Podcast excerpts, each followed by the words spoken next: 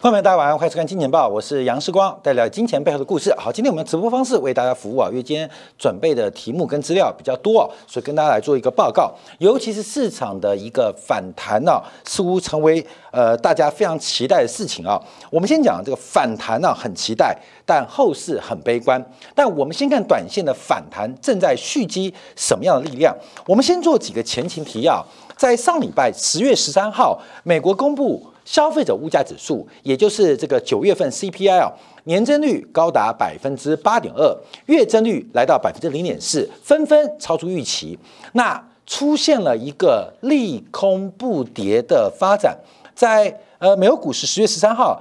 从两万八千六百六十点拉出了一个长红啊，所以目前观察啊，呃，我们说利多不涨跟利空不跌嘛，市场正在酝酿什么样的反弹机会？那这个是熊市的反弹吗？那是无尾熊的熊啊，无尾熊的熊市反弹，还是北极棕熊的熊市反弹？所以我们今天啊，要做一个分析跟观察。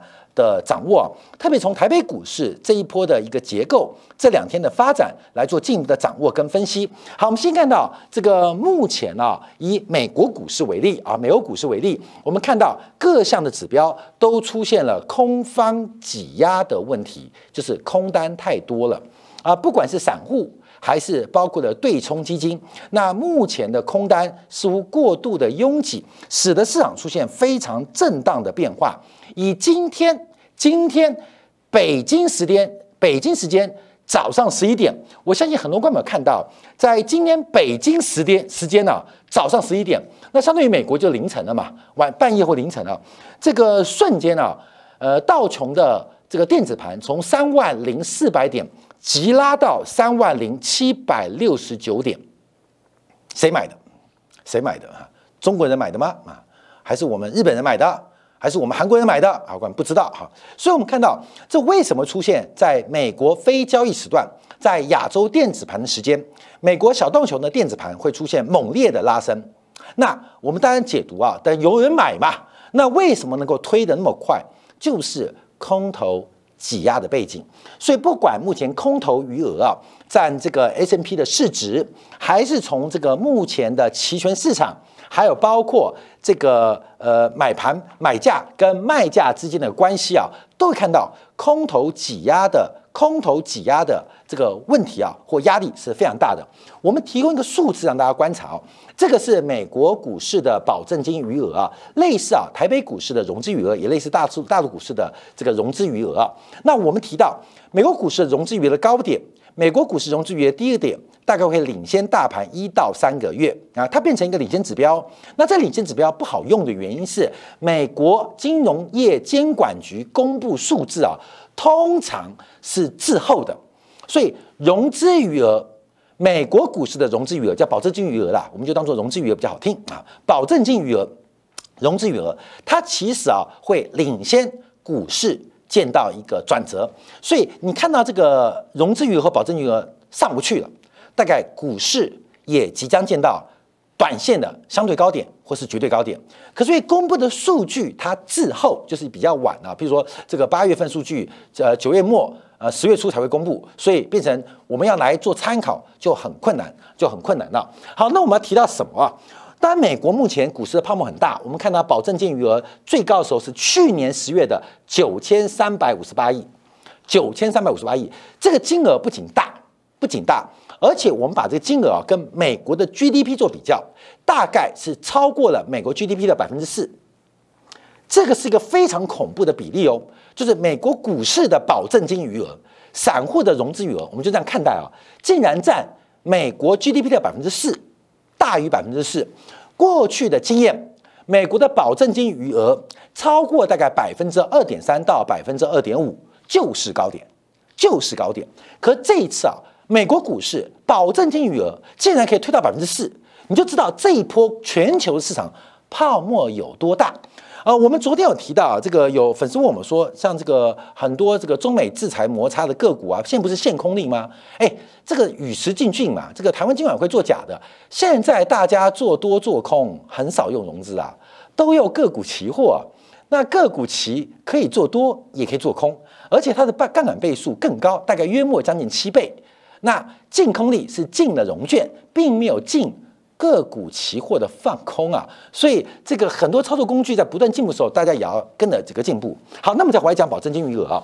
好，观众注意到这个高点是在二零二一年，也就是去年十月九千三百五十八亿，最新公告数字是呃八月份为止，这个金额降到了六千八百七十七亿。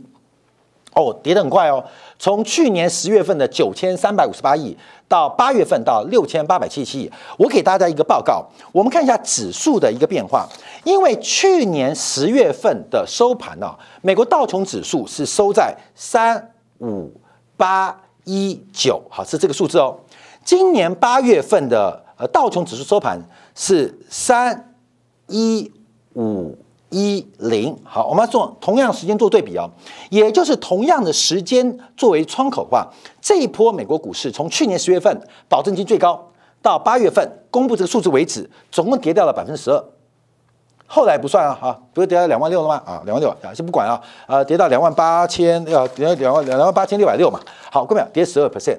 可是我们注意到，从九千三百五十八亿到六千八百七七亿，融资余额啦。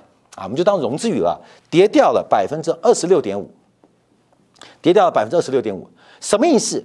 就是融资下跌的速度是股市指数下跌的两倍有多，这是一个很重要的指标，也就是这次泡沫跟散户断头的压力是非常非常的大，是非常非常的大，融资余额下滑了百分之二十六。股市指数下滑百分之十二，我们以美国股市为例，所以要特别做观察。这个短线上多头初步的被清仓，而空头过度的挤压，这些的发展都是我们要特别做留意的。当然啊，是建议投资朋友不要摸底，不要摸底。为什么？因为世光啊，在今年年初摸底摸出了法律官司啊，摸什么底？就是今年年初，大家记得吗？我在选这个新党的。党主席啊，啊，这党主席啊，那我要摸底，摸出我们政党当中很多人复杂的关系啊，我就摸了啊，这个我们这个现任台北市议员啊，侯汉廷跟他特殊助理。这个特殊因为他不挂助理啊，特殊的这个呃办公室的一个主要要角的关系啊，就被告和被告哈，被告被告性骚扰，还被告妨碍名誉啊。结果这个我们去这个性骚扰的这个性评委员会嘛，申诉嘛，因为对方提出来的所有证据都不属实，什么证据？就是把我讲的话移花接木啊。最后啊，最后没办法嘛，因为性评高涨啊，性评高涨啊，所以被罚一万块钱。就是摸底啊！我想摸人家的底啊，被罚一万块钱，性骚扰，成件成案啊，成案啊！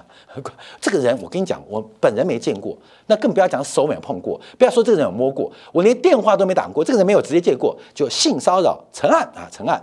所以不要随便摸底哦，啊，摸人家的底哈，也不要摸大盘底，你乱摸的话，有时候会有大风险啊，大风险！所以我们叫摸底啊，不要乱被摸底啊，被反摸啊！所以我说被反摸啊，被反摸啊，的确是这样，被反摸。啊，所以，呃，我们讲这东西啊，是让大家了解到这个市场上啊，这个空头挤压状况很严重，所以可能会出现一段时间的反弹，或一大呃一定幅度的反弹可能会出现。那这个出现啊，是我们先做好准备，就像是六月初的时候，五月底的时候，我们当时讲台北股市的散户多单使用了棺材本。啊，使用的棺材本，要特别当心跟留意啊。当时有做一个预告，那到底什么时候反弹？反弹多久？不确定。可是看样子啊，有跌过头的可能。还记得五月底六月初啊，我们做台北股市，也做了美国股市过去的历史经验，按照这个经验来进行分析，应该都可以看得到这个呃这个变化啊，看这个变化啊。所以我玩不过公司的啊，什么叫玩不过公司？因为我跟你讲，因为。这个台北，因为毕竟人家侯汉廷是议员嘛，议员很大，你知道吗？所以也是用台北市政府来审我，所以你看嘛，那是不是球员间谈判？输了就输了啊，输了就输了，就算了啊，就算了。好，所以我们看到，好，输了就输了。好好，来，我们回来讲这个事情啊。所以我们看到这个空头挤压问题非常非常的严重啊。所以目前啊，市场变化大家要特别留意啊。这个常常做多啊，会死在拉回。常常做空会死在会挂在反弹，所以大家要特别注意到手上的投资的组合风险，包括杠杆的控制啊，你不太可能从头赚到尾。那中间杠杆的使用，在我们投资的经验当中都要特别的留意啊。好，那我们就开始往上观察了，好，往上观察了。我们看一下，那从这个今天台北股市来做反应，因为昨天美国股市啊也是出现相同的变化，就是由金融股领军反弹。当然，高盛刚刚公布的财报，呃，是比去年啊盈余是大幅的衰退一半。可是啊，我跟你讲，当市场出现气氛的时候，那到底是利空还是利空出尽？那就看价格反应啊。我们先看到今天反弹的金融股，我们来看一下到底是无尾熊还是。呃，这个灰熊啊，灰熊厉害啊，北极棕熊到底是灰熊还是无尾熊啊？哎，这个熊是不一样哦，看到没有？熊是要掌握啊，熊是是一个无尾熊啊，这个熊好可爱啊，看起来本来害怕，结果发现它是猫熊，它是无尾熊，草食性的。那还是它是一个棕熊，它中间的反复你要特别当心。我们先从多方角度思考，我们看国泰金啊，因为在上礼拜的时候我们做节目啊，这上礼拜什么时候做的？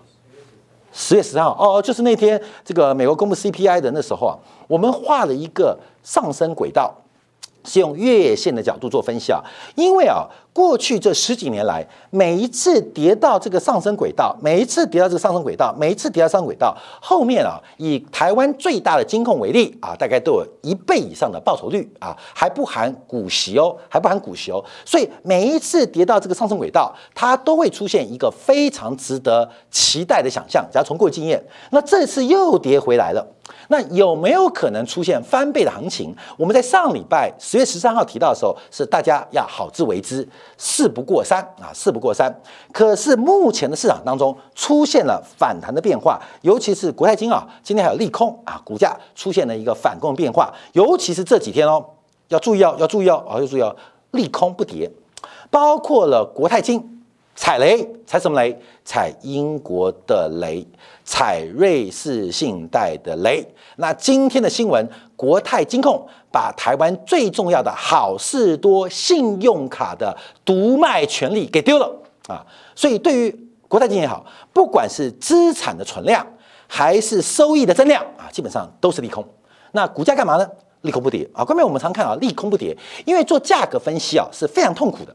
都是用猜的，所有的价格，假以效率市场做观察，它是随机的，所以理论上每一个价格都把过去、现在跟未来会确认的消息都反映在当下瞬间的价格当中，所以我们要预测明天啊，预测这礼拜，预测下个月，基本上其实啊猜测居多啊，这个随机的一个变化，但我们只观察。它利多不涨还是利空不跌？所以我们看国泰金有点利空不涨哦。我们再看一下更强的，叫做富邦金啊，富邦金控一样。我们在十月十三号也提到，每一次跌破这个上升轨道，后面给投资人都会带来很大的一个丰富的报酬率啊，丰富的报酬率。那国泰金之外，富邦金控哎，最近还打了一个双底啊。还打了一个双底啊，所以我们看到这个股价，哎，今天还有利多，就抢到了好事多的这个呃信用卡了。所以你看，呃，还打了一个双底啊，跟美股很像哦。因为美股十月十三号那根长红，二八六六零是一个非常重要指标，因为它是它是美国公布公布九月 CPI 利空的时候，同时隔天是公布九月份美联储加息零点七五个百分点的会议摘要，这两个利空。倒球干嘛？拉出了长虹啊，所以叫利空不跌，这是目前做观察到。好，我们在观察，那到底是什么熊市呢？看样子熊市要结束了吗？一万三千点的台北股市，美国股市的两万八，就是这波低点吗？那这一波的熊市，那就是无尾熊哦，终于拉回了十个月，让大家高高兴兴的上车吗？还是这只是一个回马枪？好，这是我们要做观察到，因为我们从更多的一个细节做掌握。今天的反弹啊，我们先要看到英镑，看到英镑，因为英镑这几天反弹很大啊。特拉斯啊，非常非常，今天接受专访嘛，呃，跟所有英国国民说抱歉了，我错了，可是我还想做首相啊，你知道吗？恬不知耻。现在英国最新民调有百分之七十人希望特拉斯会下台，可特拉斯打死不下台啊，跟大家抱歉，说我错了。嗯，可是我还想当首相啊，所以今天在英国国会啊，呃，被大家嘲笑说这个特拉斯，因为他没出席嘛，啊，他去召开记者会啊，接受电视专访，那英国下一月吵翻了嘛，那奇怪，我们的首相呢？他们说躲在桌子底下啊，躲在桌子底下就开他玩笑啊，这个英国国会，假如大家看过他们开会过程是蛮刺激的，那个口才啊、辩论啊，有时候蛮搞笑的。好，那我们注意到英镑的大跌。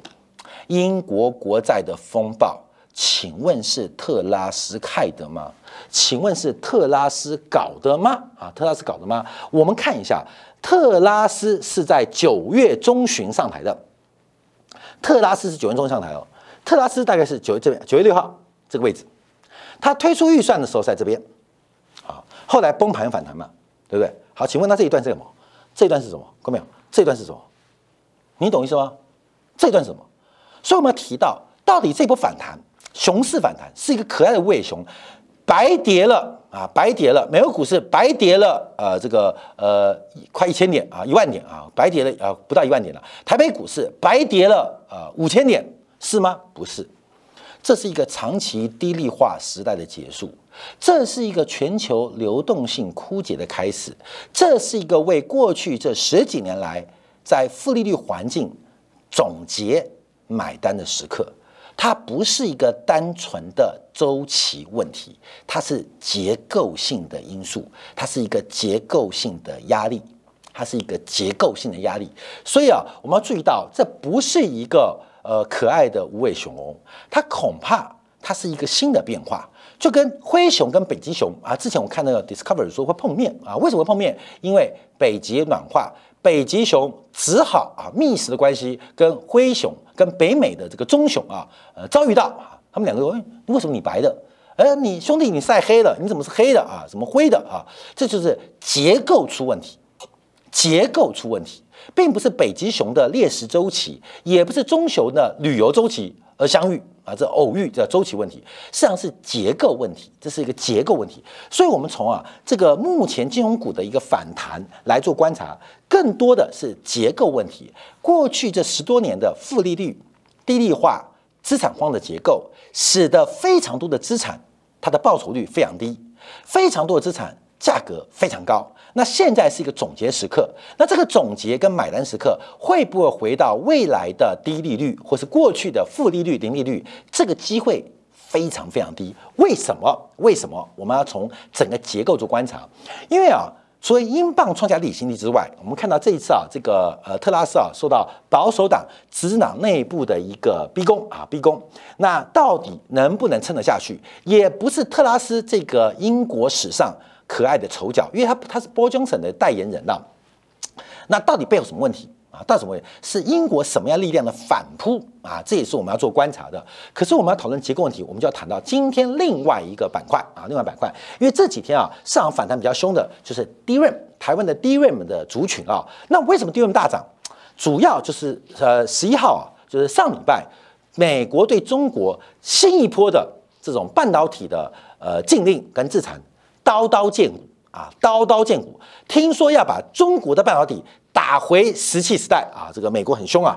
好，我们看到，尤其是碰到长江存储受到禁令，我们常提到中国需要的这个价格就是不断的走高，可以上天上；中国会做的这个价格会下地狱啊，中国会做的这个价格会杀到地狱价格。中国需要的这个价格可以到达天堂价格。好，那为过去一段时间，随着长江存储不管在 DRAM 还是 Flash 的啊，NAND Flash 的这个呃制程的突破啊，跟追赶啊，使得全球记忆体呃这个呃乌云蔽日啊，乌云蔽日，长江存储被受到限制，很多的 DRAM 厂商都眉开眼笑。那包括台湾的像南亚科、像华邦电，就成为过去这一个礼拜开始出现转强跟反弹的。反弹呃反弹的，为什么？因为本来这个行情从过去二十年的天堂，即将未来进入二十年的地狱。可是忽然发现啊，以半导体来讲，美国对中国的制裁啊，等于是把地狱又拉回了天堂。好，股价反弹。好，那我们观察，因为另外一个板块就非常惨了，这就是台湾的所谓的 IP 啊啊 IP 啊的这个呃制裁的相关智智慧财产权的这些代工厂商，像这个四星啊，像创意啊，像包括像金利科啊，这股价今天又崩盘啊，创意今天又崩盘啊，又崩盘，又创下了这个半年来的新低啊，不断的下跌啊，不断的下跌。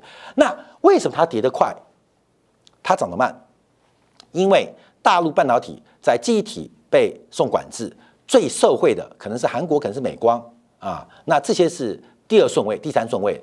可是大陆的半导体被限制，这些是第一线受到的厂商。我们很简单做观察，关门要讲个数字哦，因为他们上市公司的法说都提到，我们不受影响啊，我们不受影响啊。呃，大陆啊，营收占我们比重不高。好，后面我们看一个故事很特别哦，啊，特别。我们都知道，台湾是全球台湾地区几乎是全球最大的半导体晶片的生产地区，台湾是嘛？台湾用不完嘛？全球最大的半导体市场就是大陆地区啊，就大陆地区，所以很妙哦。大陆需要很多晶片，台湾生产很多晶片，大陆说没跟台湾买，台湾说没卖给大陆。后面你用尝试想，你就知道一定有猫腻啊，有猫腻。所以我们当时一提到就提到很多这个像呃，从香港到深圳啊，当然你可以走罗罗湖口岸啊，罗湖口岸，你可以走黄冈口岸啊。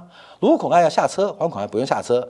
你从澳门进珠海，你可以走这个呃呃莲呃可以走这个拱北关啊，也可以走莲花关啊。拱北关跟莲花关它的过关方式就有不一样的差别。我常提到。这个拱北关、罗湖关，第一波制裁、第二波制裁关掉了，可是黄冈口岸、莲花口岸还是可以走哦。哦，这是过去一个很特别的灰色地带，这是很特别的灰色地带。因为从台湾这家公司、这几家大碟的公司，他们都说，呃，我们到现在都转移了，我们不做大陆人订单了啊，我们都只做美国人订单，真的是这样吗？真的是这样吗？啊，真的是这样。美国人苹果会需要你四星，需要你创意，需要你精力科吗？NVIDIA 会需要你四星，需要你创意，需要你精力科吗？啊，光明懂吗？会需要你的，其实都是过去几年蓬勃发展的大陆，到处都是的 IC 设计公司。除了需要你的协助之外，更重要需要你背后老板台积电，像智源背后是联电的产能挹注。所以这次制裁刀刀见骨啊，刀刀见骨。那我讲这什么原因？观众要注意哦，要注意哦，因为中美的这个半导体摩擦是不可能回头了，也代表中美的冷战已经开始。九月份，中国跟美国之间竟然没有一班直通的飞机啊，没有直通的航班。美苏冷战都没那么严峻哦，中美说没有冷战，怎么没有飞机呢？一架都没有，九月份一架直飞都没有。大家知道这个冷战时代的开始，也代表全球化的破碎。所以，我们今天要提到反弹，人们期待反弹可以期待，可是未来乐不乐观？未来很悲观。我们从英国英镑的问题看到利空出尽，金融股的反弹。我们看到今天台湾跌升的半导体反弹，可是我们背后看到是中美正在脱钩。我们面对的都不是一个简单升息周期、降息周期、扩张商业的周期或紧缩的上周期。我们碰到的不是这种周期哦，我们碰到还超越穿透性的周期。我们碰到是全球政治周期的改变。我们碰到是全球政治周期的改变，不管是全球化的红利，还是低物价的红利，都已经成为过去式了。二零二年是一个重大的转折，一个新时代。新时代不见得好，也不一定一定坏，可是它是一个全新时代的开始，大家要特别来做一个观察，分享给各位。好，休息片刻，我们回来讲一下日元啊。啊，在今天部分我分日元啊，日元之前我们啊说看到两百块，可日元跌幅满足快到了啊，这一波跌幅满足快到了，跌幅满足到了会怎样？会怎样？那一百五十一块的日元是不是跌幅满足？今天在日本的议会当中，不管是财务大臣、央行长还是首相都出来喊话，这个喊话有用吗？从国际的外汇市场面对日元的贬值，是不是也出现了空头挤压？那日元会贬下去？还是即将见到满足止贬，又会对于美元指数来自于美元计价的资产有什么影响？我们休息片刻，在经典部分为大家做进一步的服务。